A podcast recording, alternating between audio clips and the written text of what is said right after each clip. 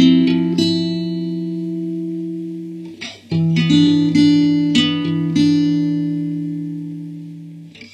Wonderful Wizard of Oz, Volume 16 The Magic Art of the Great Humbug, Chapter 4 Well, I must go to Oz and get my heart, said the woodman. So he walked to the throne room and knocked at the door. Come in, called Oz, and the woodman entered and said, I have come for my heart. Very well, answered the little man.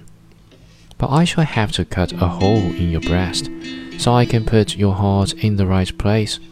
I hope it won't hurt you. Oh no, answered the woodman. I shall not feel it at all.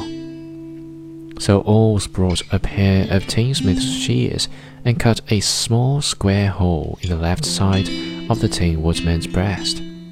Then going to a chest of drawers, he took out a pretty heart, made entirely of silk and stuffed with sawdust.